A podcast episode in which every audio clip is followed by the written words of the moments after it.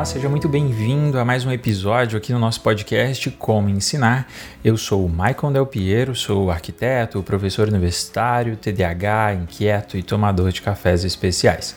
O assunto de hoje é Professor, e agora? Né? Me tornei professor, e agora o que fazer?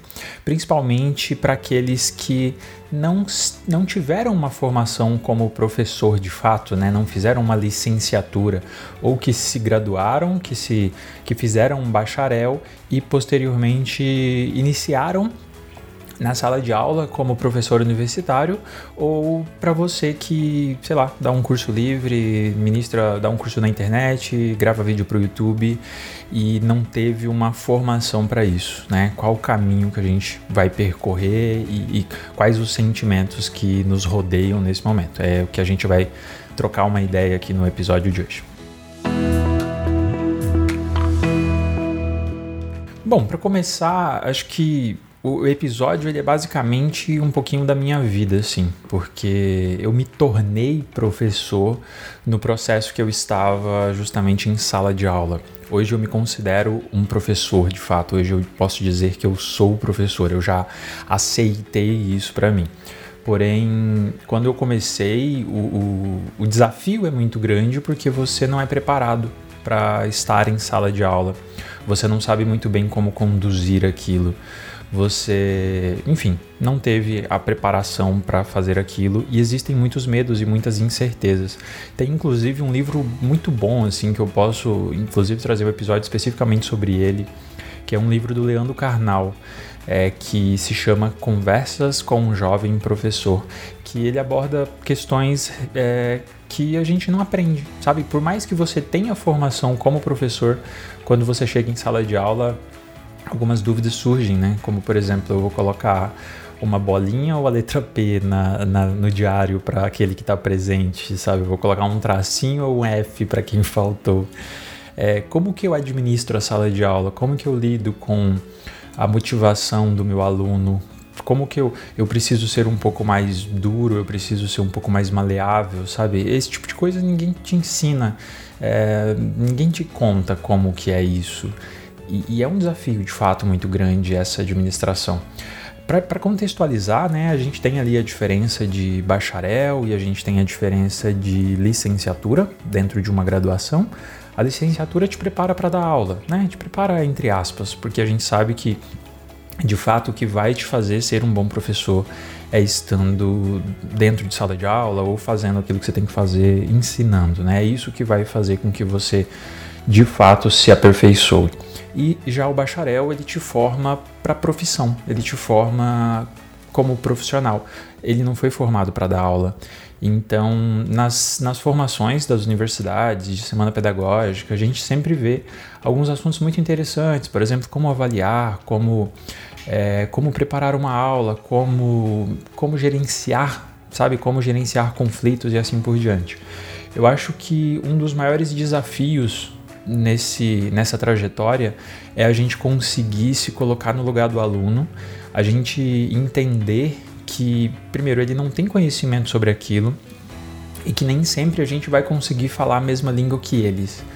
E para mim um grande aprendizado foi justamente esse início, conseguir ter esse equilíbrio de entender quando eu estava sendo assertivo na minha comunicação com aquele aluno, porque nem sempre eu conseguia de fato ter uma comunicação direcionada para ele. Por quê? Porque eu achava que ele já sabia aquele assunto, porque eu utilizava termos que talvez ele não compreendia, mas ao mesmo tempo ele ficava com vergonha de dizer que não, que não tinha entendido o que aquela palavra significava, ou às vezes o método utilizado é, enfim, o, o, a forma como eu preparei o slide, se tinha mais figuras ou menos figura. Então, esse tipo de coisa, com o passar do tempo, a gente vai entendendo o que é comum e a gente começa a organizar essa trilha de aprendizado. Né? Eu acho que esse caminho de iniciar um conteúdo é, com início, meio e fim, isso de fato vai acontecer com a prática. Então, mas, mas isso não quer dizer que a gente precisa desistir logo no início. Isso também não quer dizer que os primeiros serão cobaias, mas que os primeiros terão o melhor aprendizado que eles puderem ter. Mas é fato que com o tempo você vai melhorando, você vai pegando jeito, você vai se aperfeiçoando naquele conteúdo.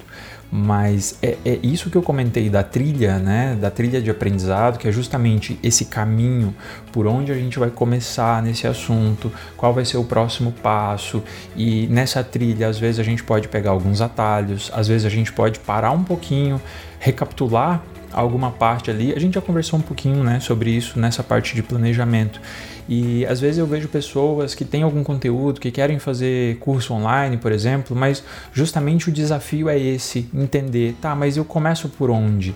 É, será que eu preciso fazer uma revisão da base ou eu já posso ir diretamente para para um assunto mais específico, senão vai ficar muito maçante.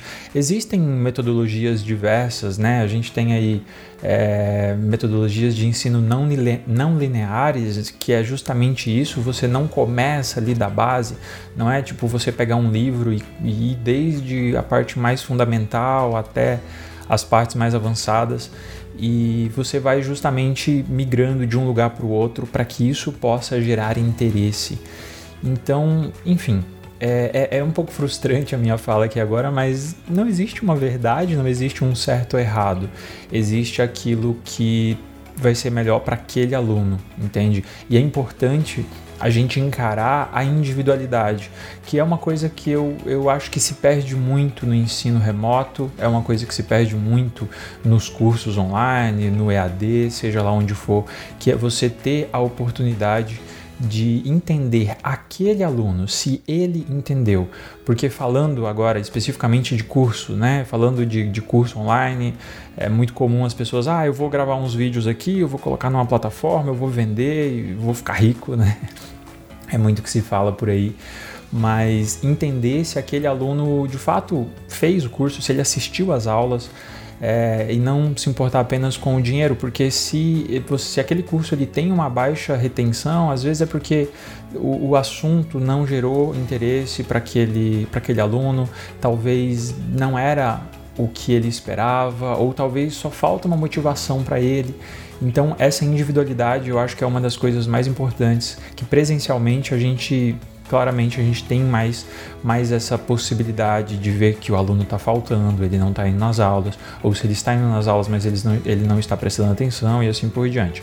É claro que são coisas diferentes, até porque dentro de uma sala de aula o professor ensina para boa parte de alunos que não querem aprender. E isso no ensino fundamental, médio, até mesmo na graduação, tem gente que não quer, tem gente que só quer o diploma ou ele não gosta daquela disciplina, ele não, não se interessa por aquele assunto daquela disciplina e assim por diante. Por outro lado, num curso livre, boa parte, a maior parte dos alunos que estão ali, eles de fato eles querem aprender, eles estão interessados, eles estão muito mais dedicados. Então, é claro, existe essa diferença. E eu acho que entra aí também um desafio de como motivar esse aluno, como tornar aquele conteúdo aplicável o suficiente para que ele se interesse. E isso já aconteceu várias vezes em sala de aula, de às vezes eu deixar o conteúdo de lado e simplesmente conversar com a turma, trazer ideias, e aí um fala uma, outra, uma coisa, outra coisa. Ah, o roteiro da aula se perdeu completamente, mas foi muito mais proveitoso porque foi mais material, sabe? Os alunos estavam interessados e participando e, e de fato se envolvendo com aquele assunto. Então, volta aqui um pouquinho aquela questão do planejamento, que nem sempre uh, vale a pena a gente a gente seguir a risca, né? Então, e só o tempo, né? Não adianta eu passar um roteirinho e você na primeira vez que você dá uma aula você já vai entender bem isso. É, essa flexibilidade ela vai vindo com o tempo e você começa a pegar as malícias do aluno quando que ele está te enrolando, quando ele tem potencial, mas às vezes ele tem um problema em casa ou às vezes ele está passando por alguma adversidade naquele problema, ele tem alguma, algum problema psicológico, ele tem, é, não sei, TDAH, depressão e assim por diante. Enfim, tudo isso basicamente, né, essa, essa conversa aqui, basicamente para dizer que o tempo vai de fato tornar quem você é. Cursos são válidos, formação é importante, né? Ah, uma pós em docência do ensino superior é importante? É importante. Ver um vídeo, participar de um curso, uma palestra, ouvir um podcast, mas volto a dizer, nada vai substituir o tempo que você vai ter e a sua experiência na prática ali. Muito obrigado para você que ficou até aqui e se você está ouvindo pela primeira vez, existem outros episódios aqui, estão todos no feed de qualquer agregador de podcast, seja ele Spotify, Pocket Cast, Apple e assim por diante.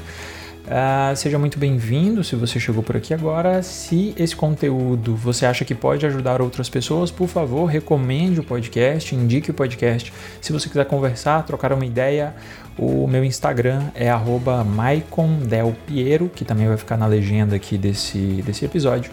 Vai ser um prazer conversar com você. Pode mandar um direct lá que eu te respondo, tá bom? Ficamos assim então. Até o nosso próximo episódio. Um grande abraço. Até lá.